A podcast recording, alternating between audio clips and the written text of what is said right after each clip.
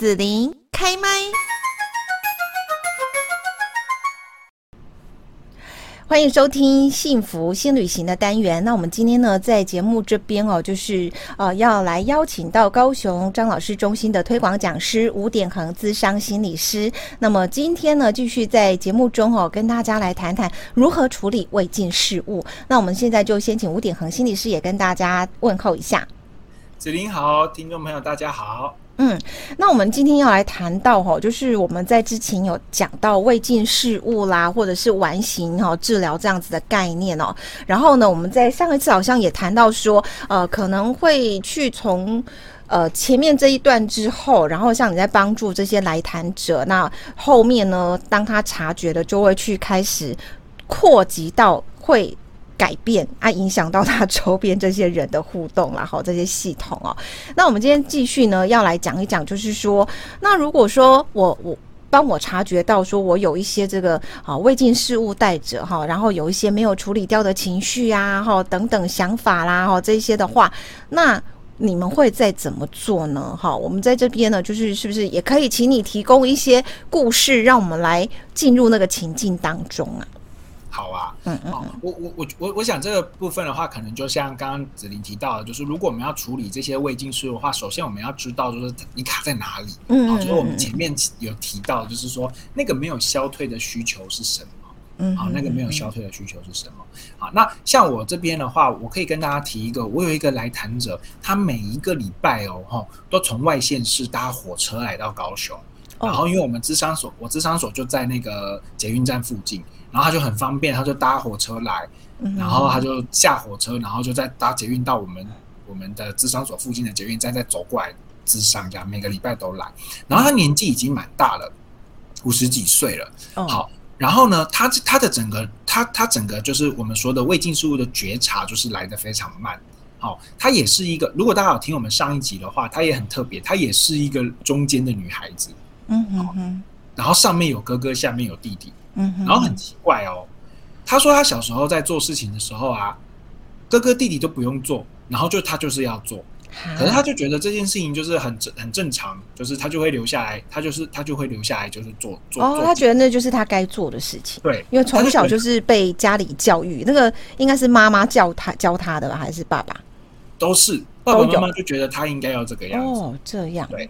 好，然后呢，这边又很又有一个很特别的一个状况，就是他爸爸就会在他就是呃小，我记得好像他以他来说的话，就是已经小学然后二三年级了，就还会在就是大庭广众下把他的衣服脱光光，然后就说，对，有没有很夸张？很夸张啊！对，你听到这些故事的时候，你都好心疼，好心疼这些来谈者。然后原因就是因为他说你的身体太脏了，要去把它擦干，要擦一擦，要擦干净。谁对他做这种事啊？对，然后因为他们家又是开那种就是像杂杂货店一样的地方，嗯嗯嗯，好，所以就变成是说他是他觉得很羞耻，可是呢，他就又出现一个状况，就是哎，他觉得。可是爸爸妈妈三餐都有给他温饱啊，并没有让他饿到啊，哦，所以他就觉得很奇怪，那就形成了一种状况，就是我爸爸妈妈把我的生理照顾的很好，好，那这样子的一个状况，就是我生理被照顾的很好，可是我心理完全没有被照顾到。你你说他二三年级，那那是谁把他在当众下这样子衣服脱光光，然后说他很脏？因为他比如说他可能出去外面就是帮家里面。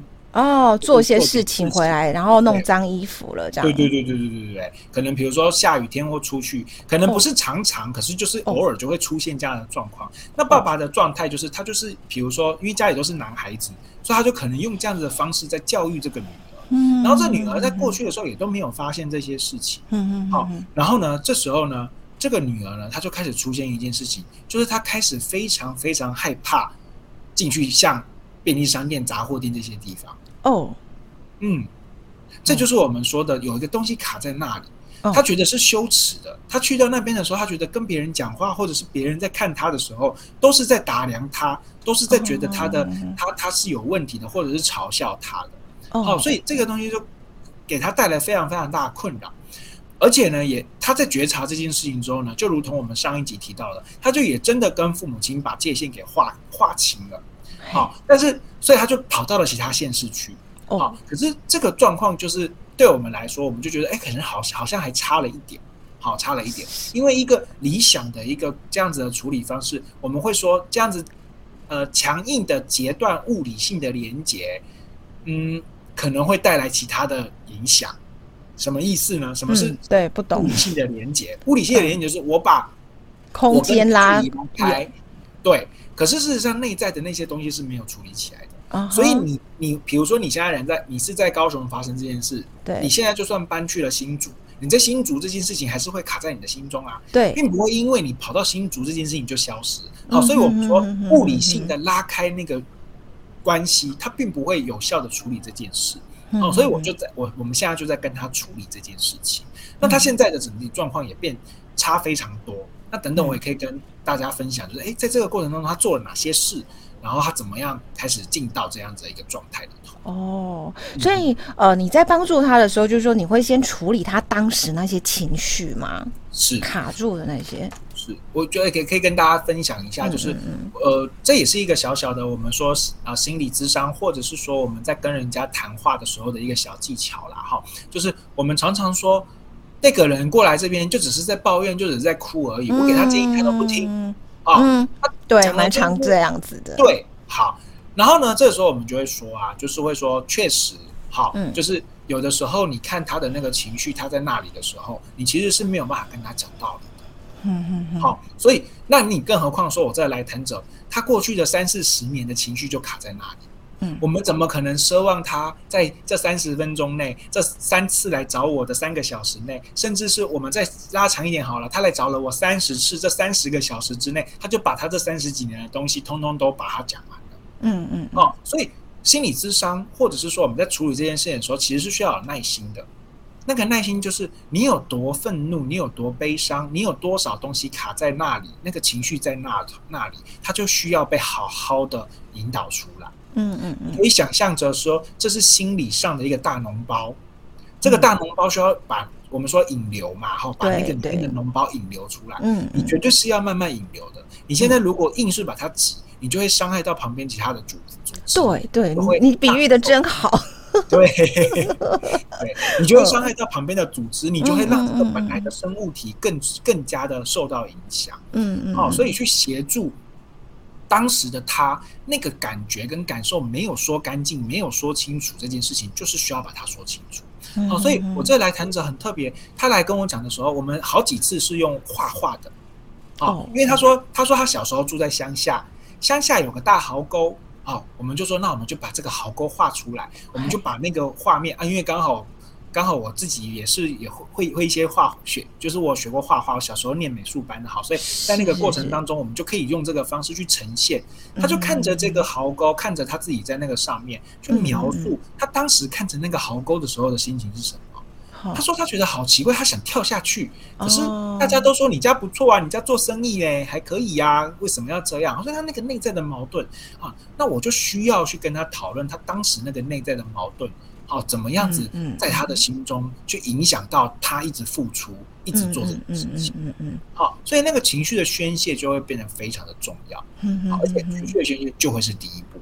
假设我们用刚刚脓包的比喻来说的话，脓就是情绪，我们现在就是要把情绪脓给先挤出来，我们才有可能开始下刀，可能才有开始清创。嘿嘿嘿嘿嘿，好，那那所以情绪处理了。一个阶段之后，它会变得比较好吗？呃，原则上是会的。好，哦、就是理论上，哦、呃，讲理论上就很多人啊，很多人都会这样。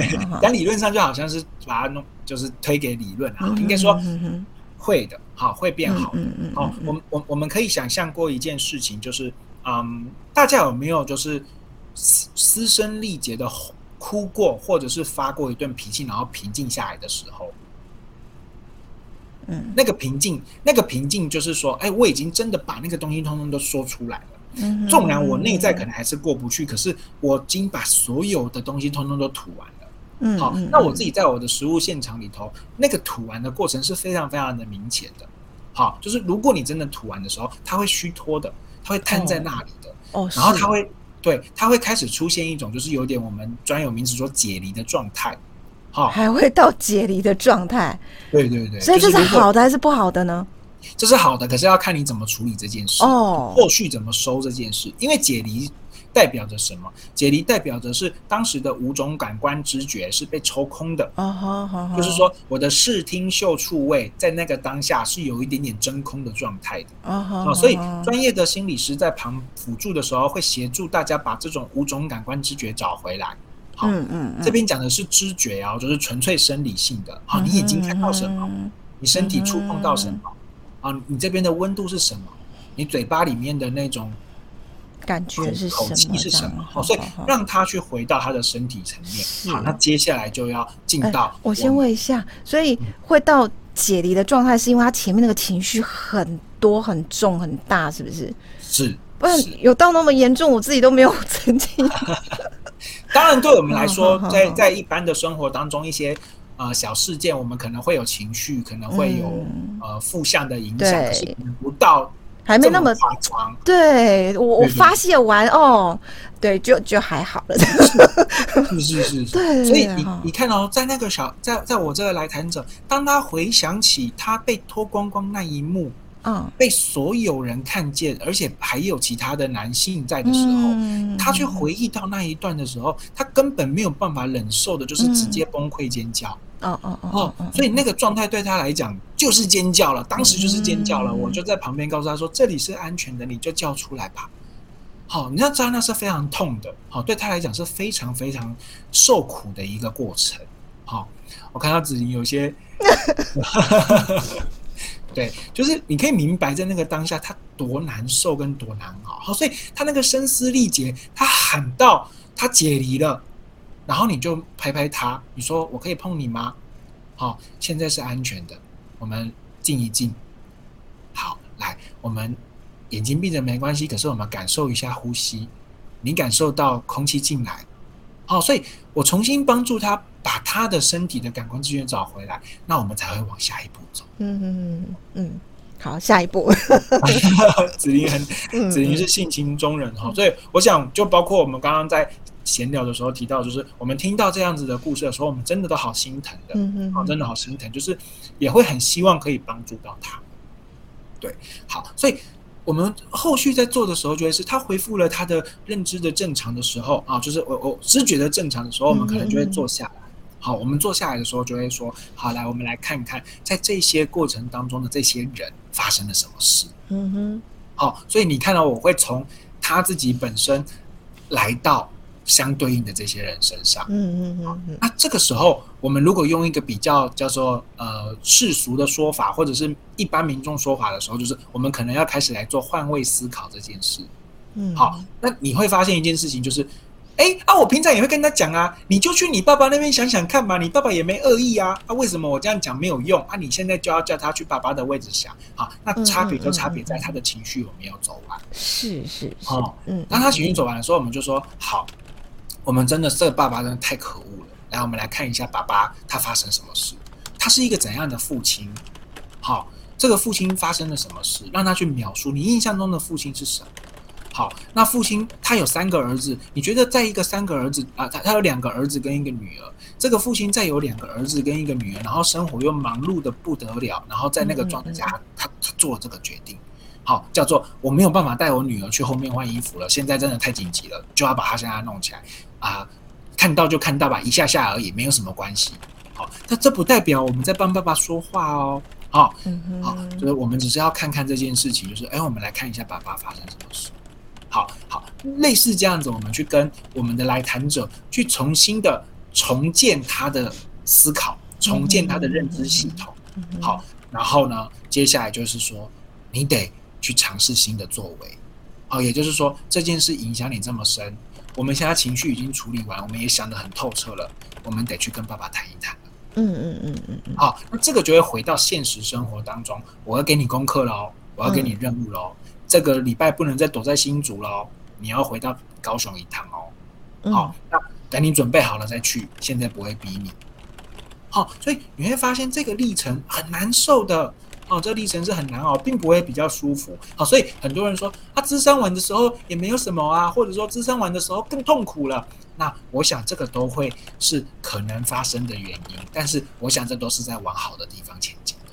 嗯，是好，这个部分就是说，帮他重新建立新的一些想法、做法，嗯，哦，把他拉到这个现实生活当中，这样子，那他可以勇敢的，或者是说，呃，去去尝试做做这样子的一个拟派的功课吗？对，这个就是最难的地方。哦，好，所以我们都会说，呃，从从想法到行动。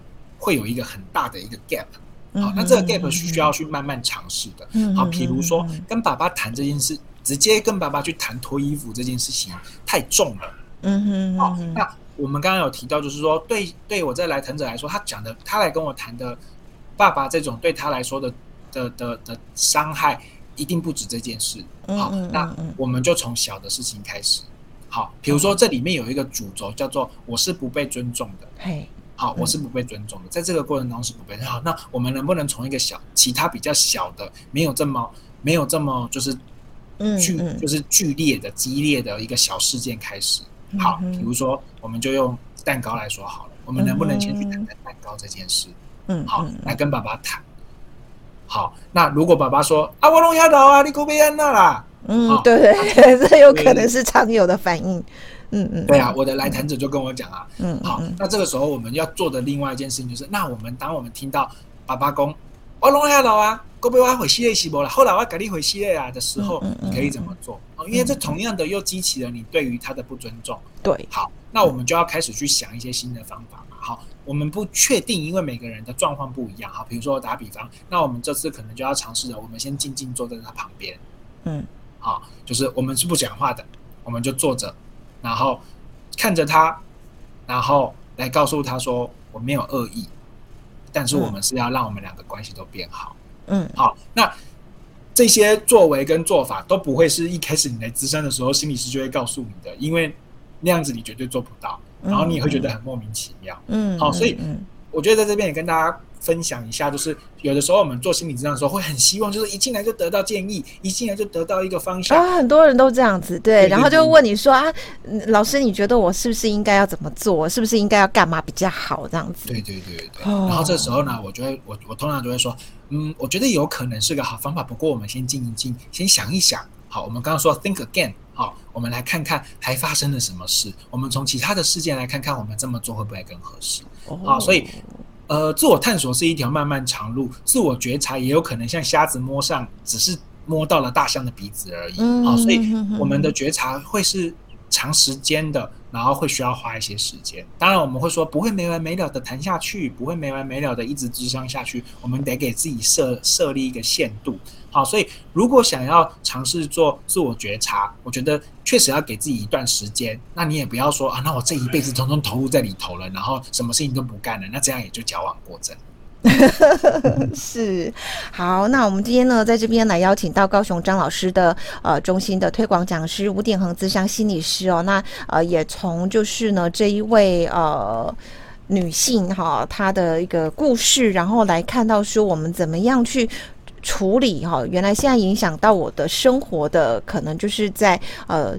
多远以前曾经发生过哈，卡在我身上的一些情绪啦哈，或者是说一些未尽的事物，好，那透过专业的一个智商心理师的引导呢，重新建立想法哈，然后呢可以这个呃有一些新的作为哈，那当然就是希望自己的生活可以过得更好，或者是说跟我们的这个家里的关系哈可以更好哦。那最后这边呢，就是呃吴鼎恒心理师有没有要提醒大家的地方呢？针对我们今天讲的主题，嗯，好，我我觉得这个就回到我们第一节的时候，其实有提到的，就是有的时候我们对于就是新获得的知识啊，或者是新获得的一些心理学上面的呃，就是小提醒的时候，我们就会很想要去尝试去练习这样子。好，那我觉得我作为一个心理学一直以来的学生，到现在纵然是所谓心理师还在学习的这条路上，我觉得都会提醒自己一件事情，就是哎，有的时候他可能。不要看，就是有有些东西可能也没有必要一定要去处理啦，哈，就是那你就你你也可以就是比如说它并没有无伤大雅，或者是并没有影响我自己现在的生活，那我们也可以轻轻放下，好，否则有的时候啊，我们去处理一些东西，反而我们呃，比如说他皮他他皮他其实不是那个样子的，可是我们过度的钻牛角尖，或者是过度解读，那反而给我们带来其他的困扰也不一定。好，所以这个地方还是倒是我们去提醒一下大家的一个小小的分享。好，那么如果说呢，大家在这个生活当中哈，有一些困扰啦、情绪感受哈，或者是说这个很很麻烦的呃一些烦恼哈，一直解决不了，或是非常的困惑的话，有没有一些社会可以求助的管道呢？是啊，这一定又是要再告诉大家，就是我们张老师基金会的一九八零专线了。哈，我们讲一九八零专线里头有非常多的义务张老师，我们都是受过非常严格的培训，而呃可以到呃接线端去接听大家的电话。所以大家如果有相关的问题或者是想讨论的议题的话，都可以打这支专线来去讨论，像今天我们提到的一些讯息。那么政府也有提供十五到三十岁的青少年朋友三次的心理咨商的服务啊，一年三次的心理咨商的服务，我们可以去查询看看哪些有配合的医疗院所可以去询问，然后就去做三次的心理咨商咨询，好，咨商。那如果后续呃经济条件许可，我们采取自费的心理咨商，我想那也是一个可以寻的管道。好，那我们今天就谢谢吴典恒智商心理师在节目中的分享了，谢谢，谢谢子琳，谢谢大家，我们下次见喽，拜拜，拜。拜。